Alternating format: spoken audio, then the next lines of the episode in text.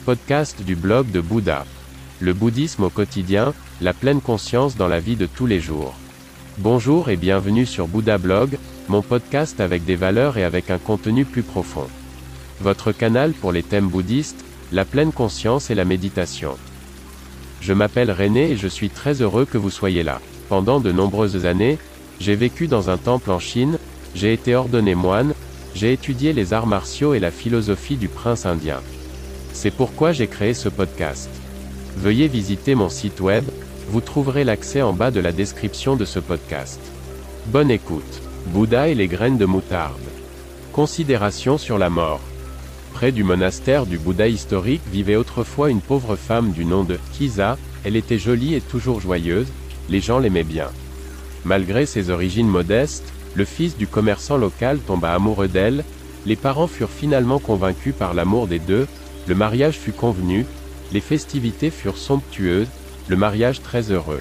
Un garçon en bonne santé vint au monde, la vie de Kiza était désormais parfaite, elle était riche, toujours aussi belle, les époux s'aimaient, leur existence favorisée par la fortune et les dieux.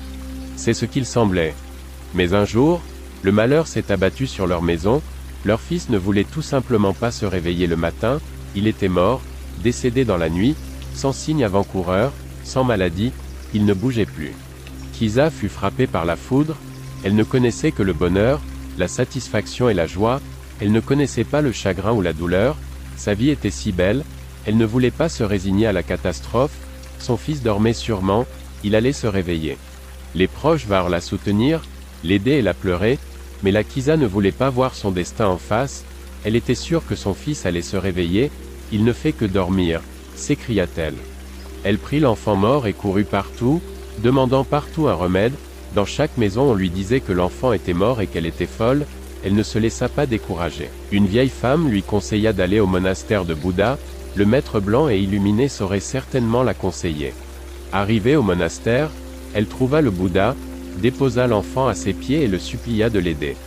Elle lui demanda s'il connaissait un remède qui pourrait faire revenir son fils. Le Bouddha répondit oui, il pouvait l'aider, il connaissait le médicament qui pouvait guérir son fils.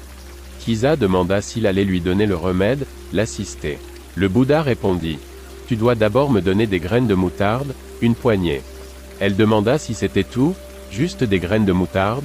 Oui, dit le Bouddha, Seulement des graines de moutarde, des graines de moutarde blanche, une main pleine de graines. Mais, dit le Bouddha, les graines de moutarde doivent provenir d'une maison où personne n'est jamais mort.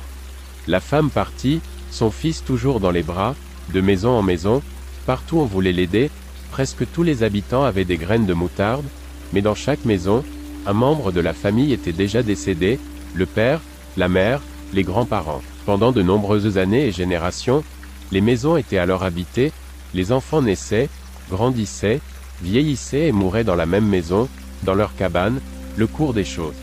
Le soir, Kisa était épuisée, elle ne trouvait pas les graines. Partout elle recevait la même réponse, nous te donnons des graines, mais quelqu'un est déjà mort ici. Elle commença à réfléchir, il lui apparut que de nombreuses personnes avaient déjà dû mourir, au fil des années et des générations, que d'innombrables morts étaient à déplorer, que d'innombrables enfants étaient nés, que la mort était une constante dans chaque maison, qu'elle n'était pas la seule à avoir perdu un enfant, que d'autres personnes devaient faire face à des coups du sort similaires. Elle retourna donc au temple de Bouddha, qui l'accueillit en lui demandant si elle avait apporté les graines. Elle répondit à l'illustre maître, Non, éveillé, j'ai trouvé beaucoup de graines de moutarde, mais pas de maison où personne n'était encore mort, de sorte que la tâche est impossible, car il y avait beaucoup plus de morts que de vivants. Les paroles de Bouddha furent alors, Pensais-tu seulement que ton enfant était mort? La mort est l'invité de chaque maison, alors pourquoi ne viendrait-elle pas à toi? Elle anéantira tout et tout le monde, tôt ou tard, chaque être et chaque chose seront réduits en poussière. La Kisa comprit alors pourquoi le Bouddha lui avait confié cette tâche et lui avait demandé de se procurer des graines de moutarde dans une maison très particulière. Et le Bouddha poursuivit. Tout attachement aux choses de ce monde conduit à la souffrance, rien ne nous appartient, nous ne possédons ni homme, ni animaux, ni choses, tout est éphémère, la mort vient irrémédiablement à chacun, même si l'homme croit toujours qu'il est spécial, que cela ne peut pas lui arriver, qu'il est exempté des lois universelles du monde. Les déclarations de l'éveillé ont également éveillé la Kisa sur le champ, Elle est devenue nonne le même jour et a été accueillie dans la communauté de Bouddha. Elle n'oublia jamais son histoire avec le saint homme, ses pensées tournaient toujours autour du cours de la vie, de la naissance, de la mort et du caractère éphémère de tous les êtres humains, animaux et événements. Même le caractère limité et éphémère du monde, de notre planète, la préoccupait.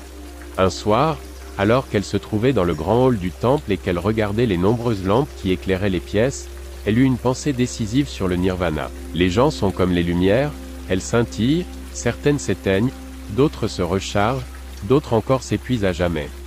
Elles s'éteignent, brillent brièvement, puis se rallument lorsque l'on y ajoute de l'huile.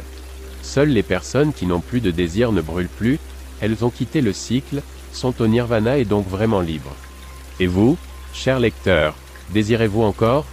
Nous aspirons toujours à l'interdit et désirons ce qui nous est refusé. Ovide, poète romain 43 à 17 avant l'an 0. Le désir réside dans les sens, mais la sérénité ou la non-sérénité se trouve dans le cœur. Liu Buwei, marchand, homme politique et philosophe chinois. Plus une jeune fille est innocente, moins elle connaît les méthodes de séduction. Avant qu'elle n'ait le temps de réfléchir, le désir l'attire, la curiosité encore plus et l'occasion fait le reste. Giacomo Casanova, aventurier et écrivain italien 1725 à 1798. Merci beaucoup d'avoir écouté le blog de Bouddha. N'hésitez pas à visiter mon site web. À demain.